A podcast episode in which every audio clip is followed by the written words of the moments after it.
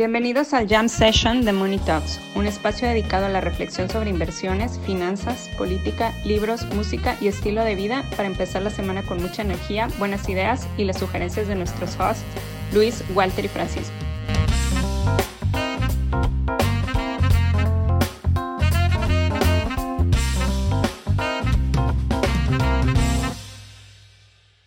A ver, imagínense que su chamba es hacer, hacer due diligence, pues asegurarse de que las empresas en las que van a invertir, quien les está pagando, pues no son una fachada o no están haciendo fraudes o, o cosas raras, cobras 100 millones de dólares al año.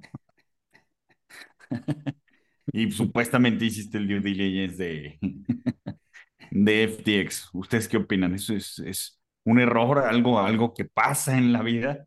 Este, o también van a llegar los pericos a quitarles el trabajo a los que hacen due diligence. Lo, lo, lo, lo, que está interesante y lo que, o sea, y he escuchado varias, a ver, no, no es una excusa, pero es, es, es algo que pasa y pasa siempre.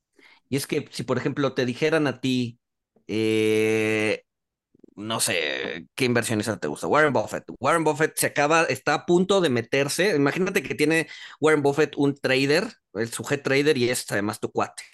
¿no? Y entonces está pasando inside information, lo cual es ilegal, no lo hagan, por favor, pero, pero para, para, para, para el ejemplo nos funciona. Este, te está pasando inside information, te está diciendo, oye, ¿sabes qué? Warren Buffett está a punto de comprar, eh, no sé, 50 o 500 millones de este, de este equity, de esta acción, que no conoces además, es una acción nueva que no conoces, ya hizo él, según esto, el due diligence y, y, y, y pues te, te, te, avisa que va a comprar. ¿Comprarías? De, de, dejando a un lado que es, que es ilegal hacerlo, este, si no fuera ilegal, ¿comprarías? Lo más probable es que sí, porque dices, Warren Buffett pues es un inversionista famoso, le va bien, seguro ya hizo su chamba, pues entro sin ver, ¿no? Pero ya, yo, o sea, yo creo que mucho pasó, yo creo que mucho pasó así en, en, en FTX, ¿no? O sea, pero pues vieron a los grandes inversionistas entrar y, y, todos se dejaron ir así. O sea, todos dijeron, ah, vamos a hacer lo que, lo que él está haciendo, vamos a hacer lo que Sequoia está haciendo, porque, porque ellos pues, tienen un chingo de dinero y seguro ellos saben lo que están haciendo. Exacto, exacto. Y, y todo el mundo se dejó ir sin hacer el due diligence, porque se supone que alguien ya grande que sabía y que ya lo había hecho, pero pues resulta que no. Entonces, pues ahí va todo el mundo de bestias a invertir. Sí, o sea, y, y, en cadenita, ¿no? ¿Hiciste el due diligence? No, pues yo pensé que lo había hecho este güey. No, pues yo pensé que lo había hecho. Exacto. Entonces, y, y es... yo, yo creo que mucho pasó por mucho pasó así, ¿no? Pero, pero pues ya tenemos, ya tenemos la, la historia, o sea, nada más basta voltear a ver a, a, a la gente que siguió a Charlie Munger, psychic de, de Warren Buffett, este, que, que dijo que era mejor comprar Alibaba en vez de, en vez de tener cash. Y pues eso lo llevó a una destrucción de valor del 60 o 80%. Este, y mucha gente, o sea, lo vemos en las acciones públicas, que no, no era inside information, o sea, era nada más el, el disclosure público de que estaban comprando acciones de Alibaba para... ¿Cuál es el periódico de, de donde está el consejo? Eh, Omaha, sí. no sé qué es, o sea, es un periódico chiquito que vale más bueno, que hasta cotiza el sol de Tabasco, sí. el sol de Tabasco.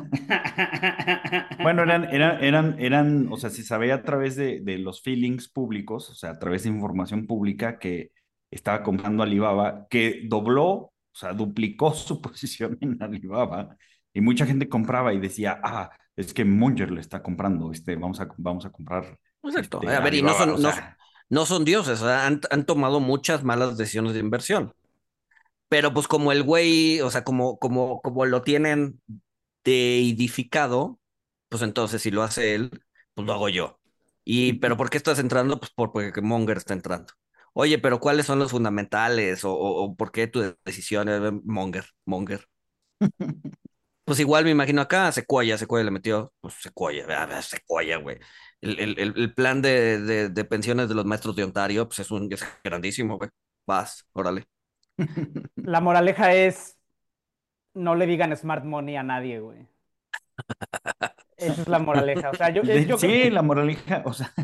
Yo creo que eso que, fue lo el que Smart pasó. Money Luis. está retrasado mental. Ajá, yo creo que eso fue lo que pasó, Luis, pero pues, o No, sea, es, es más bien, es más bien como que el Smart Money te está, está, es- o sea, está eh, envuelto en un halo y entonces, pues muchas veces es profecías autocumplidas, ¿no? El Smart Money está haciendo esto, entonces todo el mundo está haciendo eso y, y se empuja la marea, pero pues a veces no sale. ¿no? pues sí, sí, o sea, Pues sí. yo sí creo que, o sea, a ver, yo creo que eso fue lo que pasó, yo creo que está muy mal, yo sí creo que la comunidad inversionista está quedando patas para arriba con todo esto, creo que, creo que, No. ¿qué? No, pues se, se- se está viendo, se está viendo que somos humanos falibles que no hacen due diligence. Este, por mucho money que tengas o por muy smart que te llamen, güey. O sea, está bien. Bueno, yo digo que está bien. Es el, es el, es el invest and then investigate. Exacto. ¿Mm? No, y, y- y ni siquiera el Den Investigate. O sea, aquí estos ni siquiera investigaron. O sea, le dieron la lana. A ver, hay, hay- porque yo lo que he dicho es, no, es que Sam se estaba robando el dinero y eso es imposible saber, que yo no lo creo, pero es lo que se dice. Eso aunque hagas due diligence, es imposible saber que el, CF, que el CEO se está robando la lana. Yo no creo que eso sea cierto, pero es lo que se está diciendo. Pero hay cosas muy básicas. O sea, evaluaron esta cosa en 32 billón, nunca le pusieron un board. Eh, Se fue a Bahamas, que tiene un régimen regulatorio laxo para este tipo de cosas. O sea, como que había muchas cosas muy básicas que si, si alguien hubiera hecho un par de preguntas, por lo menos se la piensan.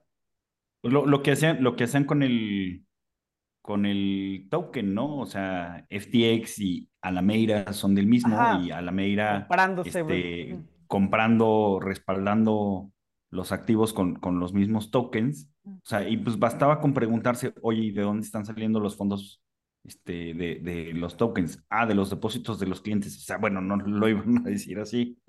Pero como dices, o sea, haciendo un due diligence, pues uno, uno podía, si no conectar los hilos, que en retrospectiva es muy fácil decir, ah, sí, es que era obvio, si no conectar los hilos, pero pues sí darse cuenta de que había algo extraño, bizarro, ¿no? Al menos. Sí. Sí, hay banderas amarillas. Yo recuerdo en 2008, o sea, do- 2000, 2007, 2008, cuando quiebra, bueno, a ver, pasan muchas cosas, pero entre ellos casi quiebra Islandia, ¿no? O sea, era, era, era, era bien interesante ver cómo de repente se dejó venir una oleada de, o sea, antes de- del quiebre, cómo se dejó venir una oleada de bancos islandeses a intentar colocar deuda en México. Que decías, a ver, en la, en la, o sea, no te conozco, en la vida he escuchado de tu banco, y ahora de El repente 90% quieres- de la población no sabe de qué, dónde está el país donde que dices Exacto, que exacto. operas. Exacto. Y vienes aquí a intentar fondearte en pesos.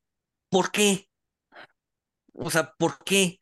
Y, y, y a ver, y no eres tú. O sea, si fueras tú, igual y estás viendo solamente el nicho. Son todos. O sea, recibimos como a cinco bancos irlandeses. Y dices, pero ¿Ya, ya ¿Pero cuántos le metiste? Ya, dinos. no, ninguno.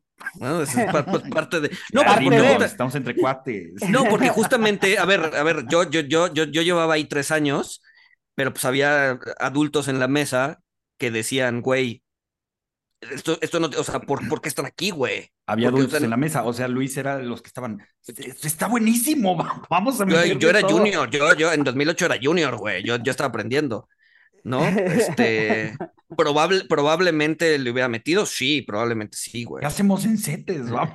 Exacto, sí, no, probablemente sí, pero pues son de las lecciones que vas aprendiendo, ¿no? Y, y, y, y, y- gracias a Dios había adultos sentados en la mesa que decían, güey, esto, esto, esto no está bien, güey. ¿No? Esto, o sea, ¿qué chingados hace un banco irlandés viniendo a pedir en, pre- a pedir- viniendo a pedir en pesos, güey? ¿No? Y pues terminaron tronando como ejotes todos. ¿no? A mí lo que me ha gustado de todo esto, dale, dale, dale, perdón. Ahora, o sea, acu- acuérdense, acuérdense con Madoff, o sea, que Madoff tenía eh, billions de, de assets under management, o sea, tenía miles de millones de dólares administrados, supuestamente. O sea, y no sé si sabían, pero la SEC, o sea, jamás, jamás fue así de, este, ok, vamos a, vamos a revisar lo- los cajones de, de los institutos del depósito de valores, a ver si, a ver si Madoff, a ver si los clientes de Madoff sí tienen valores. Eso nunca se hizo. O sea, nu- nu- nunca se, se revisó eso. Entonces, o sea, imagínense. Pero pues, es, es, es por ese mismo efecto Halo, ¿no? O sea, dices, bueno, es un inversionista ya 20 años en el negocio, eh, es reconocido, pues, o sea, me, o sea si, si me puedo evitar esa chamba extra donde 99% seguro es legítimo, pues, ¿para qué lo hago? Mejor me pongo a hacer otras cosas. Claro. No resulta que no era 99, pues eh, caíste en ese 1% este, de, de que no era legítimo y pues ya te chingaste. Sí. Entonces hay un, efecto hay un efecto Halo, ¿no? Es un poco también porque los VCs levantan capital, ¿no? O sea, si, Sí, si, si, si, o sea, eh, Ackerman, ¿no? ¿Cómo se llama?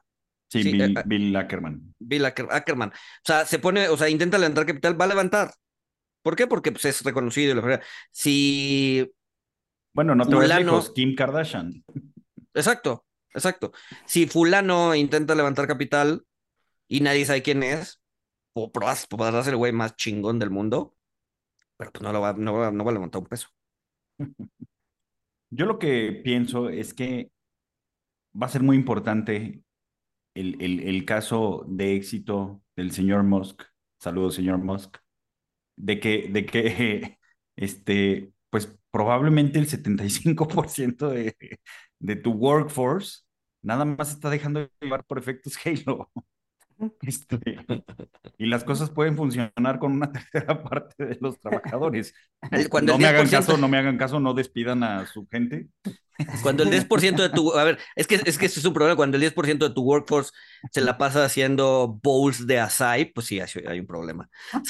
Salvo, salvo que seas una empresa que hace açaí, este, pero si eres una empresa que hace açaí, está bien que, que el 10%, o sea, de hecho es bastante efectivo si solamente el 10% de tus trabajadores hace açaí, güey. Pero si eres Twitter, pues no. Pero bueno, pero bueno, contra, las predicciones del señor González y el señor González, este, pues, seguimos teniendo Twitter, todo sigue funcionando. eh, cada, cada semana tiene más usuarios activos, menos bots. Según, según, según Musk, ¿no? Que no te va a decir lo contrario. Pero no decían que se iba a caer y que En- Pero ya viste- en una ya noche iba, en una noche iba a dejar de O funcionar. sea, gente despidiéndose de Twitter. Bueno, o sea, Taleb poniendo, o sea, Taleb ancló en su Twitter así, este, bueno, estos son mis cuentas de Instagram, de Medium, de Facebook, por si mañana no hay Twitter. O sea, Hay que diversificar, güey. sí, sí, hay que ser antifrágil, hay que ser antifrágil, Exacto. redundantes. este. Exacto, hay que ser redundantes, exacto. Pero no ha pasado, no, no, no. A ver, no, pero no. ¿cuántas observaciones llevamos? Ese es el pavo, esa es la historia del pavo, güey. Es- ahorita que estamos en, en Thanksgiving, es la historia del pavo, güey. O sea, porque no ha pasado en dos semanas, no va a pasar. Meh. Pero si te das cuenta que cada día que pasa, Elon Musk queda mejor. A ver, al- al- Exacto, al- al- cada- al- cada día que pasa- A ver, pavo, O sea, cada, pavo. cada día que pasa se, se vuelve, se vuelve Lindy. O sea, Cada día que pasa no matan al pavo, hasta ayer. Si, si se ha tardado una semana en, en, en, en que no se caigan eh, los servidores de Twitter, pues podemos esperar otra semana más. Y cuando pasen otra semana más, pues vamos a poder esperar 15 días más. Lo Y que pasa es que- Hasta que, hasta que en Hasta que matan al pavo. 2025, no, hasta que en 2025 digan, bueno, vamos a hacer Twitter público y va a salir a una evaluación de 100 Hasta la siguiente burbuja. Exacto. Lo que pasa es que es muy continúa. cómoda. Lo que pasa es que esa pos- eh, postura del espérate es muy cómoda, pero es muy Ah, interesante. sí, totalmente. Pero es muy. Pero por cómoda es floja. Porque es así, o sea, porque siempre, algún día va a pasar algo.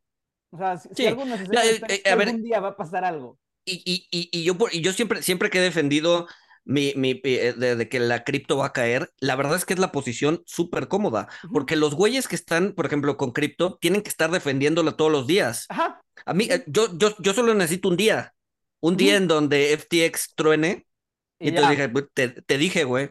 Ujú, ujú. exacto. En cambio, los güeyes que están apuntalando, lo lo o sea, necesitan refrendar eso todos los días. Sí, no, a ver, en- en- entiendo que mi posición es, mi posi- es la posición cómoda. Sí, totalmente.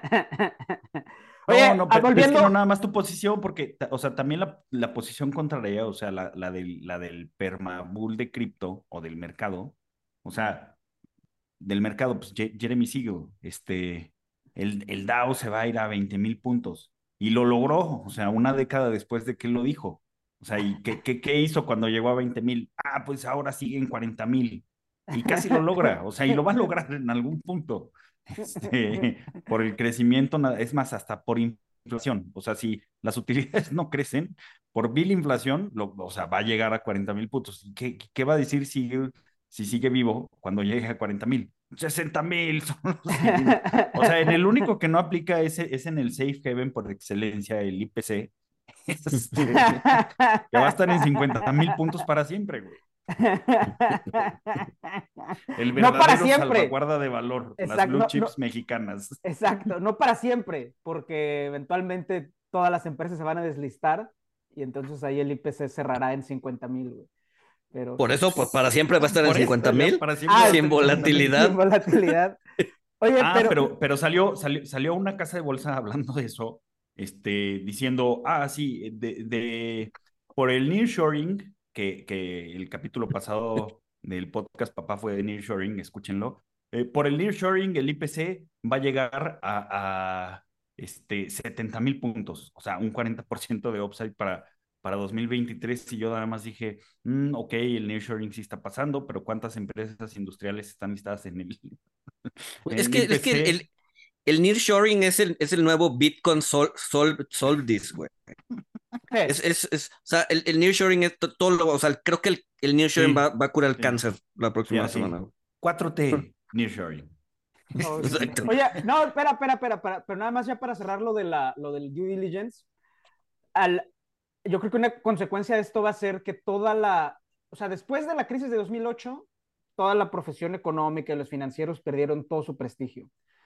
Y el, ese lugar lo llegaron a ocupar los VC y los emprendedores y todo eso. Y yo creo que, y, obviamente los cripto bros y todo, que se volvieron los nuevos gurús del futuro y hablaban de todo y estaban invitados a todo. Yo creo que eso se está por terminar. Y la gran pregunta que me surge es entonces, ¿quién va, qué profesión va a llenar ese rol de gurús del futuro o, qué nicho es el que se va a volver ahora el que, el que va a creer que es la, la, industria del mañana? Y, los influencers. Los influencers, ajá. No, los, influencers, los influencers, ah, siempre. están cayendo como moscas, ¿no? Bueno, hasta la próxima burbuja. Hasta la próxima burbuja. quién sabe. No lo sé. Este va, a tomar fuerza el, evangelio del azar. Este, y la gente se va a dar cuenta de que nadie sabe nada, pero las cosas funcionan y, no hay que alterar demasiados sistemas complejos. No, no, hay, que, no hay que pecar de, de buenas intenciones, este, porque de buenas intenciones está pavimentado el infierno. O no hay que creerle a cualquier pendejo. O sea, la, la moraleja no, no, hay que, no, hay que, creerle a nadie, güey. nadie, tiene idea de qué va a pasar mañana, güey. Pero tampoco tan cínico, porque de nuevo, o sea, que lo mencionamos la vez pasada, o sea, el, el, el, el paranoico sobrevive un día, pero no sobrevive una semana, se muere de hambre. O sea, hasta el más paranoico eventualmente tiene que salir y hacer que las cosas pasen, intentar que las cosas pasen. El, sí, o sea, el paranoico optimista es el que, el, que sobrevive. Es que, o, sea, o sea, nadie tiene idea de lo, que, de lo que va a pasar mañana, pero al mismo tiempo, pues sabemos que están pasando muchas cosas donde, eh, pues, probablemente, pues, suceda, o sea, sí, van a suceder cosas malas, pero también van a suceder cosas buenas que, que o sea, tú y yo, Paco, vamos a pensar que pues van a, van a continuar el progreso de, la humanidad, este, y, Luis González pues va a seguir esperando a que se rompa la vida en el planeta. Oye, en, nuestra encuesta de Spotify preguntamos, ¿qué crees, ¿qué crees que es lo que quiere que Luis se rompa? Y la gente cree que eres como Thanos, güey. Cree que creen que quieres que desaparezca la mitad de la vida en el universo, güey. Estaría bien, güey. Para, pues depende, sí, sí, sí. Luego en cinco años vuelve la otra mitad, güey, la que desapareció. De hecho, de hecho, de hecho, he estado tentado y le he estado dando vueltas. Este, pero sí hay, o sea, como que, como que podría, podría venir una nueva etapa, una especie de nihilismo financiero. Yo creo que nihilismo financiero. Es decir, nada importa. Yo creo que sí. Yo ¿No? creo que sí. No, pero, pero nada importa o... No, yo, yo, yo creo que un, un escepticismo financiero, ¿no? Bueno, puede ser un nihilismo y un, y un escepticismo de, de pues ya no le creo al smart money porque pues, resulta que no es smart. No, pero es que ya no le creo al smart money, ya no le creo, ya no le creo a nada, ya no le creo ni a lo que yo pienso. Entonces, o sea, el, el, el hecho de dejar, dejar de predecir, güey. Entonces Ah. viene, viene el auge de, o sea, se va a acabar el banquero tradicional y viene el auge de, de, de el nuevo modelo de banquero central para el pueblo, como Jonathan Heath, que dijo, este, para que la inflación llegue a, su- a nuestra meta, necesitamos ta, ta, ta, ta, y un poco de suerte. Gente como Powell que diga, cada vez entendemos más lo poco que entendemos de la inflación. Este, Es que, es que se sea- el discurso. Pero es No, que... o sea, dale, dale. Adelante, Luis. No, no, no, perdón, dale.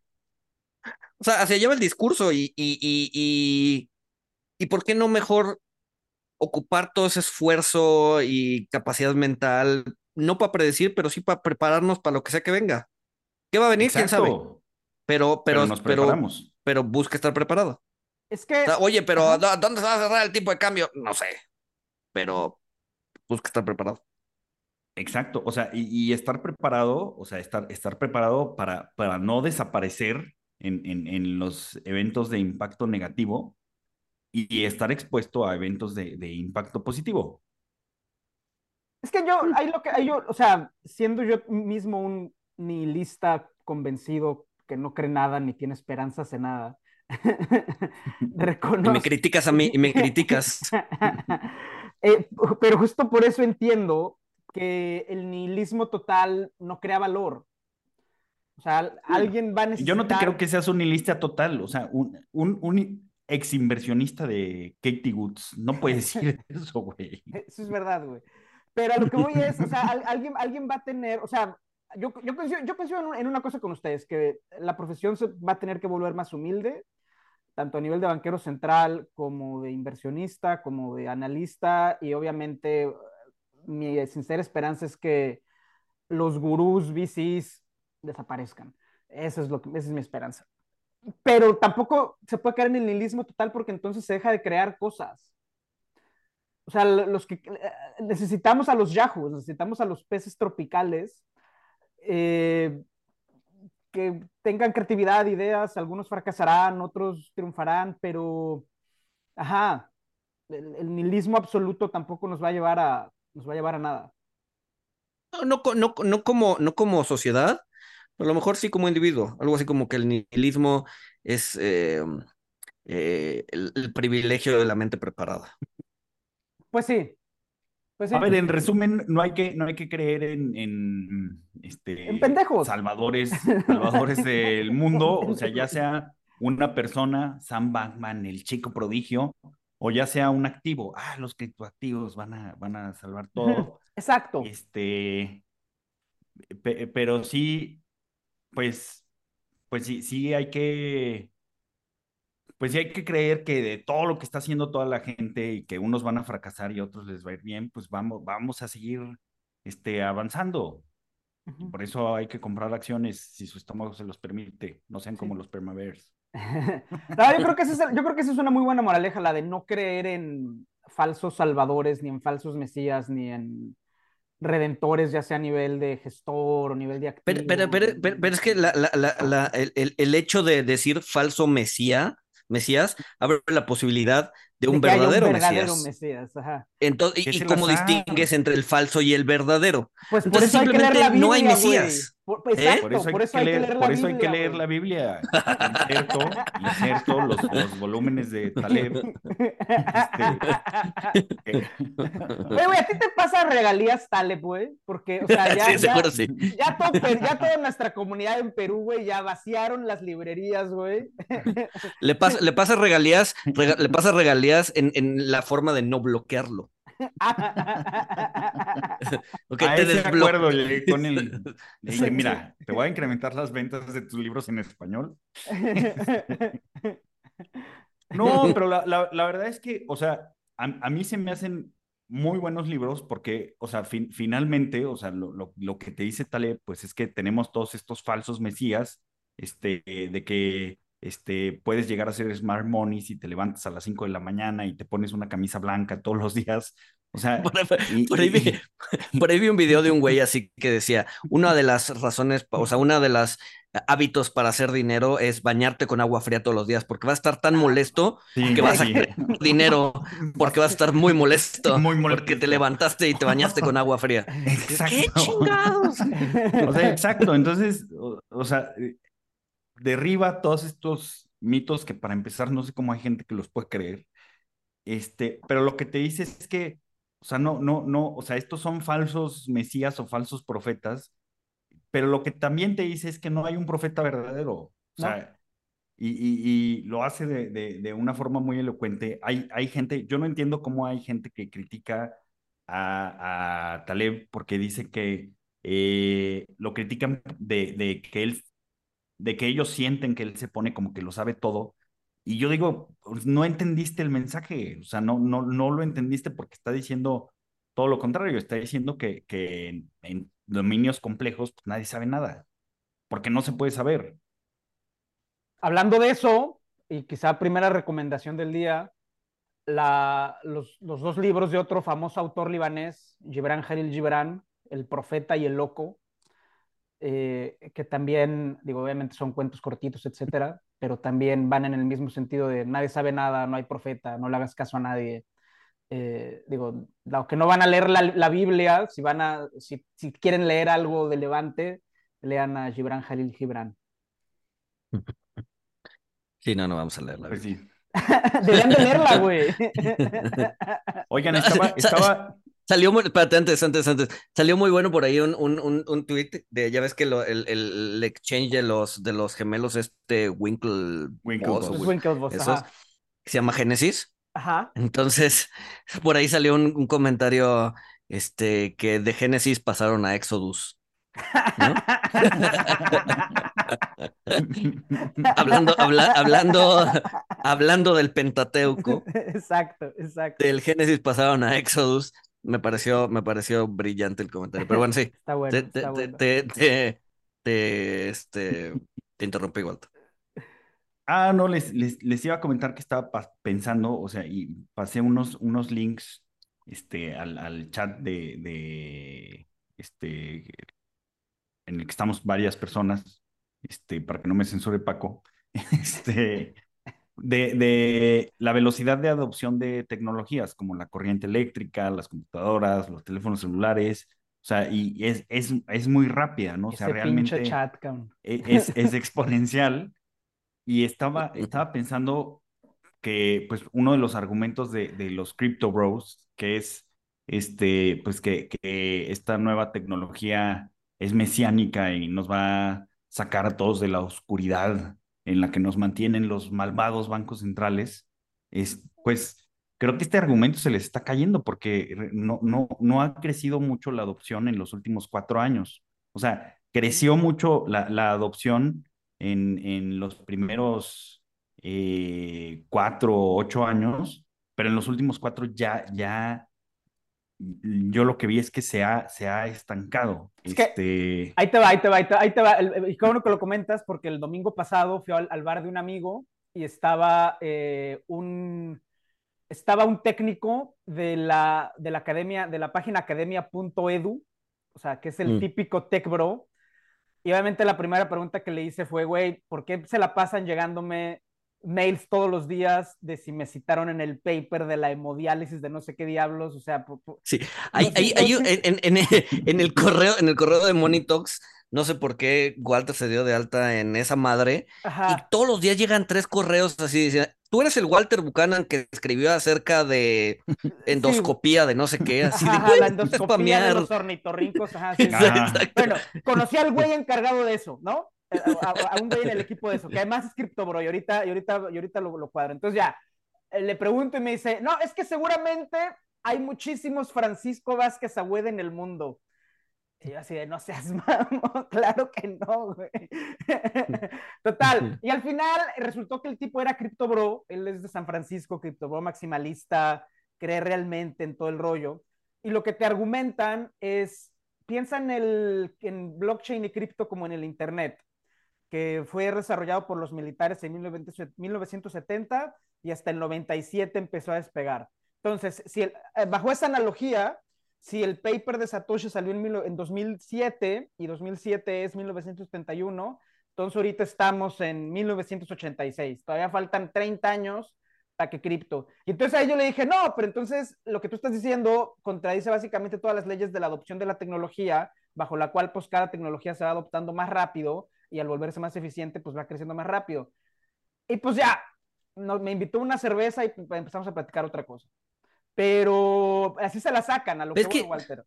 Pero, es que pero, pero, ahorita, o sea, ahorita vivimos en ciclos acelerados, o sea, no, no puede ser. Es lo que yo le estaba diciendo. Porque entonces, como tú dices, pues eh, pasaría en, el siguiente mes, porque a ver, a ver, si en 2019 estábamos, eh, estábamos en un normal, en 2020 pasamos a un new normal, este, y en 2021 pasamos a un new, new normal, y ahorita estamos en un back to the old, old normal. O sea, este, vimos, fíjense, en 2020 vimos un crash, vimos este, una recuperación, luego vimos una burbuja, luego ya vemos el estallido de una burbuja, este, sigue otra vez este, la, la burbuja para...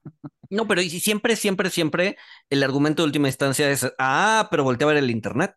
Ajá, ¿Mm? sí, sí, sí, sí. ¿Mm? Mira el internet. Sí, sí, sí, Mira el internet. Oye, pero, pero esa, esa, esa, cosa que estás ahí inventando como que no tiene sentido. Ah, pero el internet no tenía sentido al inicio. Y mira ahorita. A ver, pero, voltea a ver el internet, güey. Ese va a ser mi nuevo, mi nuevo catchphrase, pero voltea a ver el internet. Pero voltea a ver el internet. Pero, pero, o sea, a ver, la gente no puede comprar una computadora accesible en 1980. En, en los 90 pues ya se empezó a hacer accesible. Ya la pudieron comprar todos este, y por eso se tardó en, despegar el, Internet, hasta que la tecnología fue accesible, las computadoras, y hasta que hubo infraestructura por parte de los operadores para que la gente tuviera Internet, pues ya empezó a, esparcirse este, como, sí, como espuma, como inversionistas de FTX. Este, pero pues ahorita, ¿cuál es su argumento? O sea, ¿cuál es su fricción para que no suceda eso? Porque ya todo el mundo tiene eh, computadoras. Creo que hay más smartphones que computadoras. smartphones, wallets. Hewlett Packard va a echar a. La gente ya ni quiere computadoras. Hewlett Packard va a echar a 11 mil personas en los siguientes cinco años, citando que la gente ya no compra PCs, güey. Por ahí Dell, Dell tiene, Dell tiene un programa de leasing, ¿no? En donde, en donde, o sea, ya pues, en, esencia, hacer leasing, o sea, ya están, en donde en esencia rentas la computadora tres años, a los tres años que se vuelve obsoleta, este, pues, la regresas y te dan una nueva y pues, estás pagando, no me acuerdo cuánto por tu computadora al mes. Sí. Pero, entonces, o sea, entonces, o sea, se invalida. yo creo que es un mal argumento. O sea, por eso, por eso se quedó, cuando yo le dije lo de la adopción más acelerada, etcétera, pues ya, digo, me cambió el tema, me invitó a una cerveza y hablamos de otra cosa. o sea, si tienen un argumento, es, eh, no, es que ahora lo que hace falta es regulación. Es así, güey, todo el cripto se basa, o sea, no sé. La regulación, la regulación va a ser más seguro al usuario usarlo, pero va a limitar la innovación. o sea, a ver, la explosión de innovación es la que se dio en los últimos años. El momento en que la regulas, va a haber una adopción mayor, pero vas a limitar la, vas a limitar la innovación. Y la especulación. Y la especulación, sí, vas a volverlo, por eso vas a volver el producto más seguro para, para, para que el usuario lo use. Y entonces, pues, es, es, a, lo que yo me refiero, cuando va a encontrar al final del día eh, eh, las criptos su nicho y van a, van a estar ahí, no van a desaparecer, sino van a encontrar su nicho, se va a regular, va a servir para algo y punto, va a ser una herramienta más, no va a ser el Internet, pero va a ser una herramienta más. Yo si fuera, ahorita los gobiernos tienen, dinero. los gobiernos ahorita tienen tres opciones, regular, dejar como está o prohibir. Es, es, son las tres opciones que tienen. Yo si prohibir, no, prohibir no jala. Prohibir no jala porque siempre va a haber.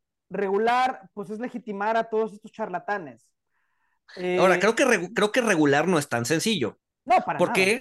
Porque, porque pues, obviamente trasciende fronteras. Entonces, regular no es así como, ay, sí, vamos a regular, ahí está la ley, órale, ya que la apliquen. No, no es en chilametas. Yo, si estuviera asesorando a un gobierno ahorita, yo les diría, déjenlo como está, que sigue el incendio en la pradera.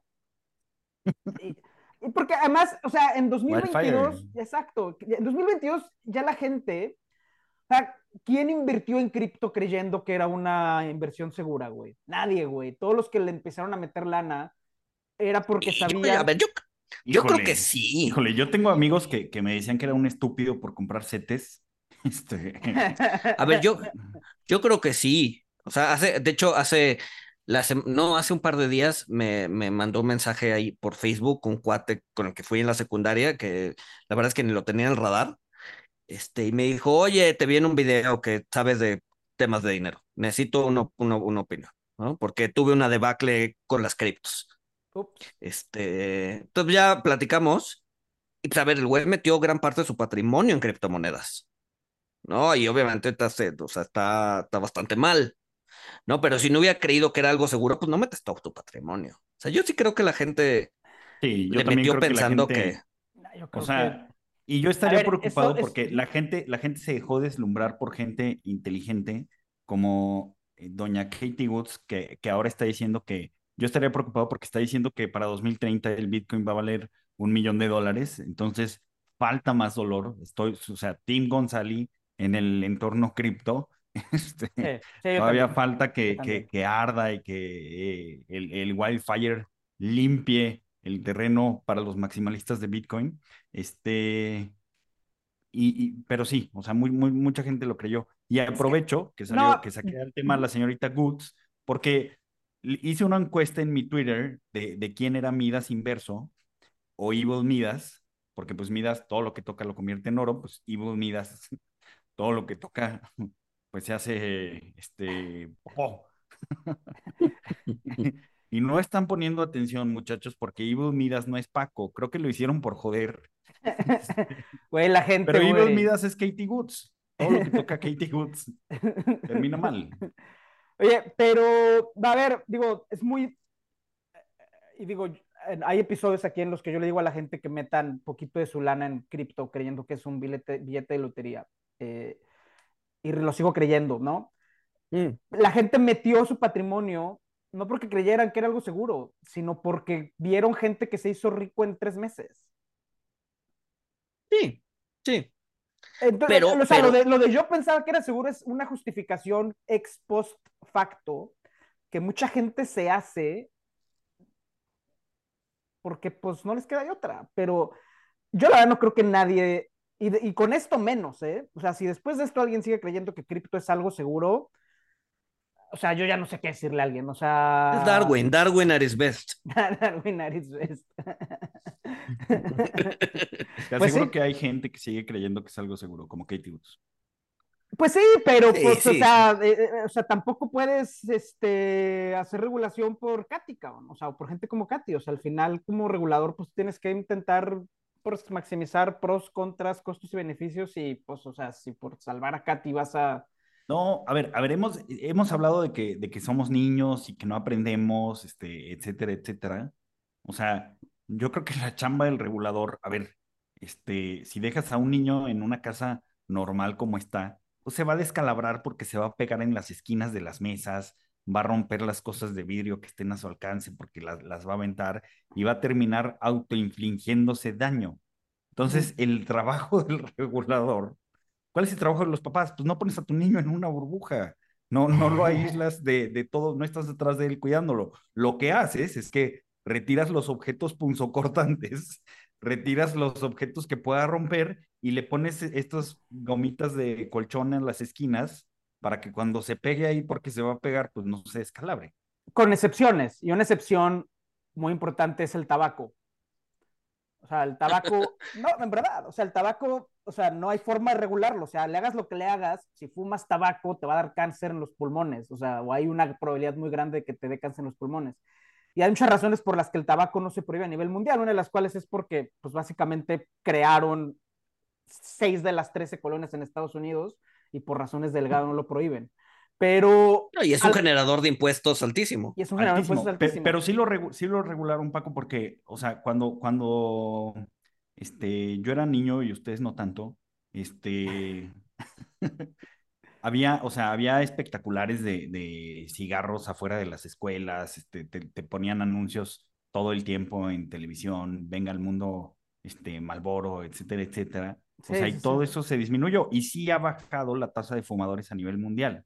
O sea, Pero y, eso no y es- hoy en día, o sea, si tú enciendes un cigarro en una terraza, o sea, y ves que nadie está fumando, o sea, te sientes como un criminal. O sea, te sientes peor que Sam Bankman, güey. Que Elizabeth. Elizabeth Holmes. No, pero, pero a ver, a ver, por- porque sí, creo que sí, aquí sí es importante. O sea, re- regulan la publicidad alrededor del producto. A lo mejor con, a lo mejor cripto termina siendo como el tabaco, que va a seguir siendo algo radioactivo y va a haber siguiendo habiendo gente que le puede meter lana, pero pues ya no van a poder comprar naming rights de estadios, por ejemplo, ¿no? O sea, lo que voy es, la- el tabaco como sustancia es, es irregulable, es nocivo, todo el mundo sabe que es nocivo, pero de nuevo, o lo prohíbes o lo dejas como está. Y pues sí, le puedes mover al margen, que le metan menos alquitrán y que ya no se anuncien y que pongan ratas muertas y gente con cáncer en las... en- Pero el tabaco como sustancia no lo puedes regular y a lo mejor ese es el destino de cripto, convertirse en algo tan tóxico que, el, pues sí, ya no se van a poder anunciar, pero bueno, va a haber anuncios por todos lados de vas a perder tu lana aquí, le quieres entrar sí o no, y va a haber gente que la va a seguir metiendo. Ese es el único destino que yo le veo a cripto, pero Exacto. pero regular el- lo que está alrededor de, no el. No, no, no a ver, yo no creo que termine siendo 100% tóxico. O sea, sí van a encontrar su... Es que sí tiene utilidad. El- el- mi bronca es que especulan con eso, pero sí, sí, sí, sí tiene bastante utilidad. Pero qué No, utilidad transferir tienen, o sea, pero transferir dinero, Transferir dinero. pero transferir dinero se hace ahorita en el, transferir dinero se hace ahorita por Western Union, la única razón por la que es caro es porque los inmigrantes no son constituencies en ningún lado, no son constituencies en el país del que se fueron y no son constituencies en el país en el que llegaron. Entonces, como no tienen peso político, Western Union les cobra 20 dólares por mandar lana a un tipo de cambio 10 veces menor. Pero eso no es un problema. No, pero los, los settlements, los settlements tardan, tardan mucho. Hay riesgos de, de- de que tarde más el, el- o sea, la liquidación, o sea, porque tarda días. Este, y, y hay vulnerabilidades. O sea, y sí es impresionante, Paco, cómo con, con las stablecoins o con cripto, o sea, en 10 minutos mueves dinero de, de un lugar a otro liquidado. O sea, cuando, cuando tú compras este, algo, cuando, cuando, sí, con tu tarjeta de crédito en, en China, o sea, está el cargo, pero Visa y Mastercard en sus términos y condiciones te dicen que el settlement puede tardar meses, o sea, el settlement real. Entonces, yo, yo creo que sí eh, es, es un upgrade en, en ciertas bases de datos para cierto tipo de transacciones, o sea, y creo que sí hay valor, eh, o, o creo que sí es innovador y disruptivo que hayan podido transferir, creo que 14 mil millones de dólares de Estados Unidos a Hong Kong en, en, en 10 minutos. Y a ver, y disruptivo hasta cierto punto, tampoco es que Sí, te sí, cambia sí. la vida, ¿no? O sea, no es, no es el Internet, ¿no? Es- o, sea, o sea, es disruptivo, sí, y van a encontrar su nicho, sí, pero de ahí a lo que vimos y lo que seguimos viendo en algunos, en algún, algunas criptos, pues no, no, o sea, creo que eso ya es una exageración. Pero bueno, ya Vamos nos dirá, nos dirá el, el, el... ¿Por qué, por qué, por- dinos, dinos, Paco, ¿por qué? Bueno, no, antes, antes, antes de cambiar el mundo cripto, porque sí, sí, es algo que me he comentado eh, eh, a, a Walter antes de, de- de empezar a grabar. ¿Vieron los papers de, a ver, los papás de Sam Bankman Fried, Joseph Fried, Joseph Ba- Bankman y Barbara Fried, eh, son, eh, eh, son académicos de. Stanford, ¿no? Y, tiene y tienen papers. ¿Vieron los, paper- ¿Vieron los papers que tienen? Son, son, No, son, son, son, son, son una exposición de motivos más que papers académicos, güey. Son, este, ¿por qué la moralidad no funciona?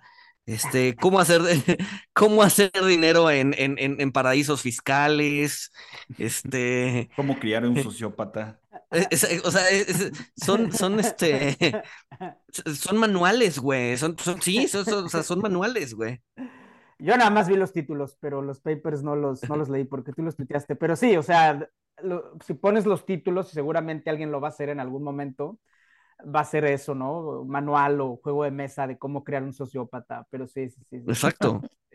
Oigan, ¿no serán, ¿no serán la mastermind detrás de Sam Backman? ¿Qué tal que solo es un titerito? Digo, qué, maca- qué macabro O mandar sea, a tu tendrían hijo a un grado de maldad más Sí, digo, Alto. qué macabro, ¿no? Mandar a tu hijo a defraudar 16 mil millones de dólares, o sea, sí. Bueno, pues lo vamos a ver en el documental de HBO o Netflix, quien compre los derechos primero. Exacto, exacto. Oye, a ver, pero ¿por qué, por qué te pusiste inflación subyacente en tu nombre de... No, pues por el reporte de ayer. Al día de ayer este, salió el reporte de inflación en México y básicamente hay la noticia buena, que es que la, la inflación general va bajando. La noticia pésima es que la inflación subyacente sigue subiendo. Y eso es muy malo porque la inflación subyacente eh, es la que incluye, la que excluye a los, a los ítems más volátiles. Y cuando esa va subiendo, corre el riesgo de que empiece a contaminar el resto de la economía. Entonces, este, para que le tengan miedo, si hay algo a lo que le tienen que tener miedo ahorita es a la inflación subyacente. Este, y, a mí- y, a mí- y- y- y- y digo, dame chance de, de echarme un rollo. Esto es muy importante porque en Estados Unidos la subyacente ya empieza a bajar, entonces, si se, o al menos a estabilizarse. Entonces, si la subyacente en México empieza a evolucionar de una forma distinta a la subyacente en Estados Unidos, ¿qué va a hacer Banjico? Que hasta ahorita lo ha tenido muy fácil, que es básicamente copiar lo que hace la Fed y ponerle los números distintos. ¿Y qué va a hacer un Banjico tras la salida de Gerardo Esquivel? Yo creo que el nombramiento del siguiente subgobernador va a ser muy importante, eh, porque si la economía mexicana empieza a evolucionar de una forma ligeramente distinta a la de Estados Unidos, el potencial para que haya errores aumenta.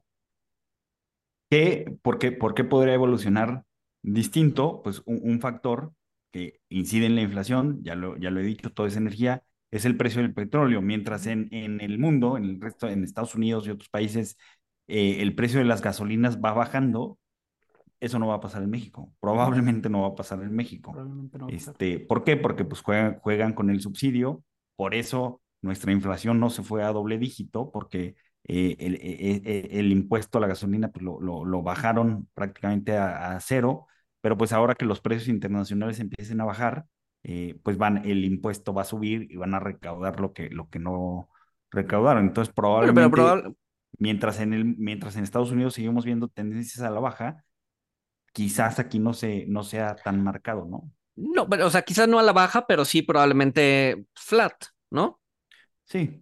Este, pues ya con eso te da, te da chance de recaudar, de recaudar, o sea, de, de quitar el estímulo al IEPS y recaudar más y, y, y, hacer un poco de catch up de todo lo que le tuviste que meter durante el año por los precios altos.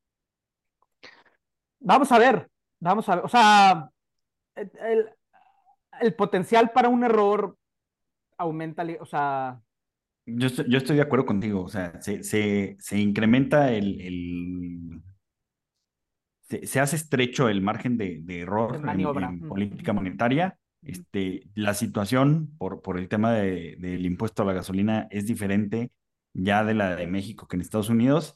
Este, y pues vamos a ver, vamos a ver si este eh, safe haven moderno, este activo flight to quality llamado el superpeso, este, pues se muestra resiliente en 2023, ¿no? Pudiera ser que no tanto como 2021, ¿no? Sí. Yo sí soy de la idea de que Banjico no se va a despegar en la subida, pero se va a despegar en la bajada. No, yo creo que vamos a, vamos a recortar antes, de, antes que la Fed.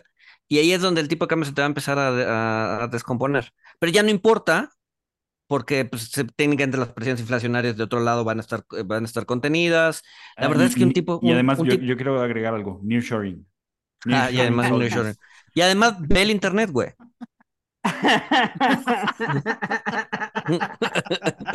Voltea a ver el internet, ahí está mi argumento. Está. Haz, no, hazle no. como quieras. No hay fallas en tu lógica. Uh, nearshoring sold this y ve el internet, claro. Pero, por ejemplo, cuando la Fed empieza a subir 50, ¿qué va a hacer Banjico? ¿Se va a ir por 50? Subir no, por subir 50. No, en, sí, la subida, en la, en, la, subida no nos vamos a despegar. No nos vamos a despegar, es vamos a mantener. Ahí, yo creo que ahí es el, ese es el potencial del error. Porque la Fed va a empezar a subir de 50 porque ya están en un proceso inflacionario distinto. La Fed se puede dar el lujo de subir 50. Yo creo que sí. Pero la... no importa la tasa en México, güey. La neta yo, es que. Yo sé que no importa, o sea, no importa para la economía real, pero justo para mantener el tipo de cambio, para mantener esa estabilidad aparente, no aparente, estabilidad real. es porque vamos a la par, pero si la Fed de repente empieza a subir 50 porque la inflación le está dando espacio, pero y en México esa inflación no te está dando el espacio, entonces ¿qué va a hacer el Banco Central? O sea, pero no sé. dices que va a subir más, o sea, que va a subir 75. Pues no sé, o sea, no sé si quieran que se los madiren en la mañanera, o sea, no sé, no sé qué es lo, o sea, no sé. A lo que voy es que es el potencial de error, eh, el margen de, de maniobra se les agota o sea, tuvieron dos años muy cómodos de... A ver, pero según, según, según, según el, el, ¿cómo se llama? Las, las minutas, o sea, ya todos están de acuerdo que está en terreno restrictivo. ¿Realmente te quieres meter más en terreno restrictivo? Este, yo pues creo que no. yo que haga la Fed. Yo, no, pues a ver, sí, por eso, yo creo que, o sea, más, más, o sea, cuando me refiero a más es y más incremental a lo que haga la Fed, o sea, 20, 50 la Fed, nosotros 75, o sea, no sé, no sé, no sé, no sé. Siento, siento que no hay necesidad. Y en, porque además el mercado ni siquiera está prediciendo eso.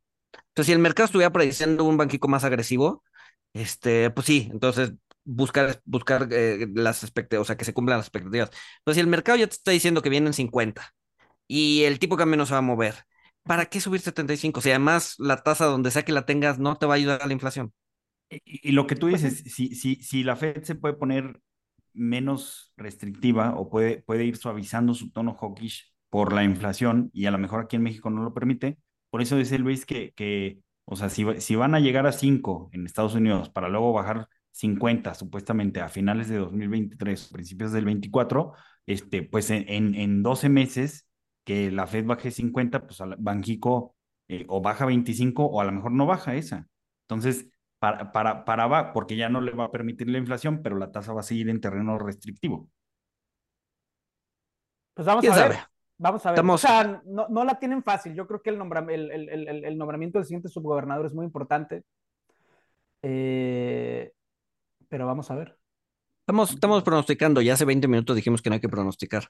Exacto. Mientras hay que, hay que comprar. Ustedes están, yo, yo, digo que no sé, o sea, pero pues ustedes. Hay, comprar, hay que comprar tortillas de harina, como tú no lo has dicho, Paco. Son el verdadero safe haven. Son el verdadero hedge, güey. Sí, sí, sí, güey. Sí. Pues bueno, este. Preguntas de la audiencia. No, no, se cayó, no se cayó la audiencia. No se cayó la audiencia con tu request. Por favor, escuchen mis recomendaciones veganas. Hay un brinco, sí le adelantaron. Este... ¿En serio? no, no, pero hoy empezamos, hoy empezamos con las preguntas de la audiencia. Hoy empezamos con las, hoy empezamos una dinámica nueva, que son las preguntas de la audiencia. Tenemos, vamos a tomar dos. La primera nos la hizo Alan, que es, a ver, aguanta vara. Tengo aquí en el teléfono. Sí, lo de las políticas públicas, ¿no? Sí, sí, sí, sí. Cito textual que es, si ustedes pudieran aplicar solo una política pública en mm. México sin ningún tipo de restricción, ¿cuál sería y por qué? A ver, Walter. Este, que, que los servidores públicos, o sea, después de salir del servicio público, no, no pueden ganar más de, de su último sueldo en el servicio público. ¿Por? Pues porque así, así pues pones skin in the game y, no tienes este, no tienes legisladores que se meten a, hacer leyes complejas eh, fiscales para después cuando salgan ponen su despacho fiscal que te cobran por solucionar esa legislación compleja que ellos pusieron y pues se hacen millonarios. Ya. Mm. Sí. Sí, ajá. ¿Tú cómo la ves, Luis? Política, pues, pues a ver, nos falta dinero, güey. Impuestos a las ventanas, a los Santana. Pero ese es el, esa es la lógica del impuesto predial. Ese dinero se va a los alcaldes, güey. Bueno, lo hacemos federal. Es federal. las ventanas son un bien federal. no sé, güey. La neta es que o sea, si haces ceteris paribus, pues sí tienes ahí algunas ideas, pero pues cualquier política pública que tienes, tienes impacto en otros lados. O sea, no es tan trivial la pregunta.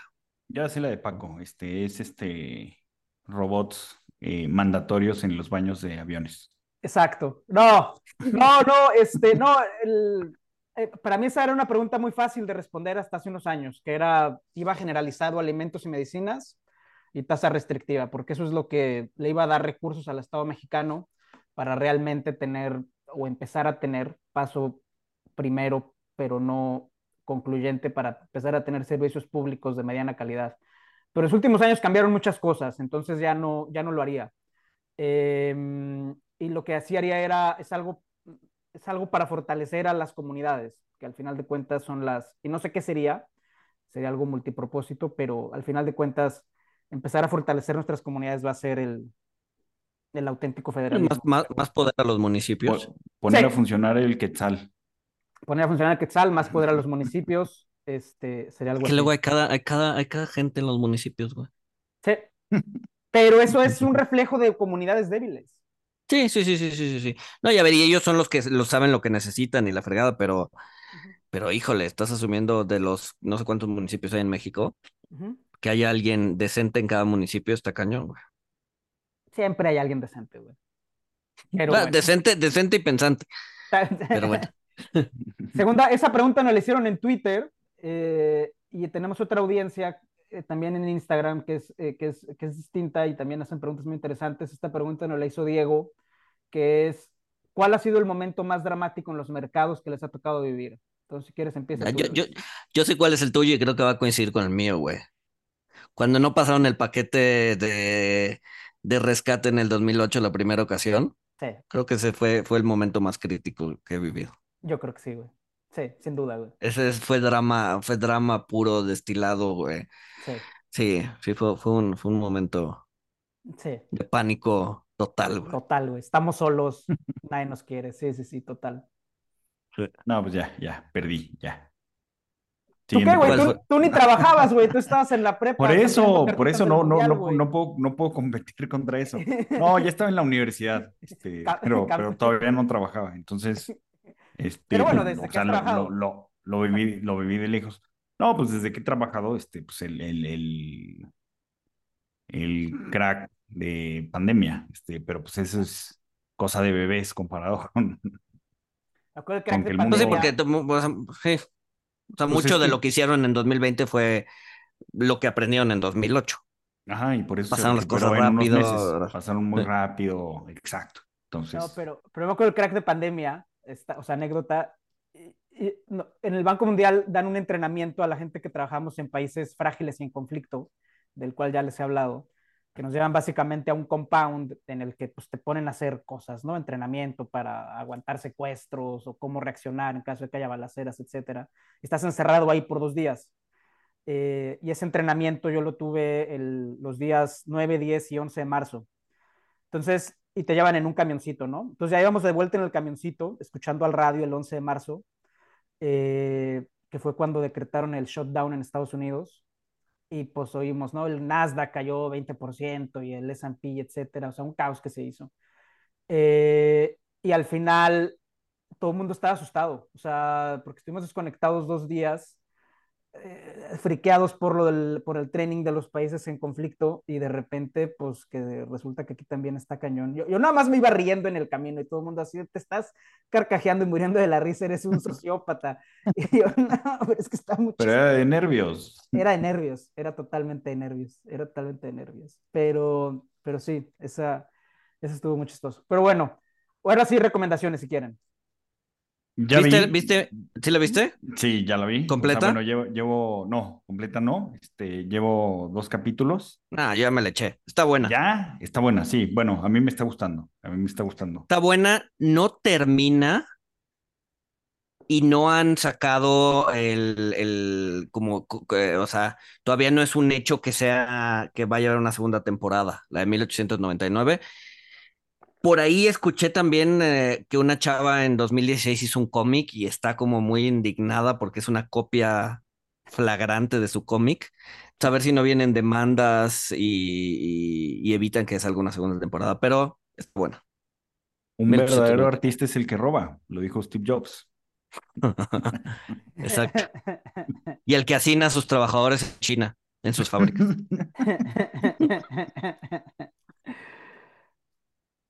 ¿Vamos con las de la Este- audiencia o tienen otra?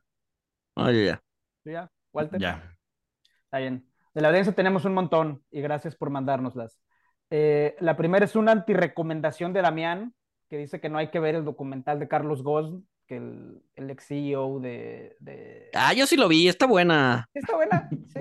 A Sí, no me- está, está- está- está- está- está entretenida. Ya, ya, está bien, está bien. Entonces, pues ahí, ajá, uno a uno. A mí no me gustan esos documentales, porque Jimmy, una de sus recomendaciones fue el de Abajo la, Abajo los ricos sobre, la, sobre el tema de GameStop. A mí no me gusta que se hagan documentales con tan poco tiempo de entre el acontecimiento y lo, y lo que documentan. O sea, como que, ajá, como que para eso hubiera visto las noticias, ¿no? Mejor que me hagan un documental de algo que pasó en 1950 o antes.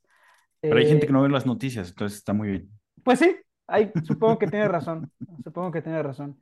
Jimmy también nos recomendó el libro El sutil arte de que te valga madre o The Subtle Art of Not Giving a Fuck, también librazo.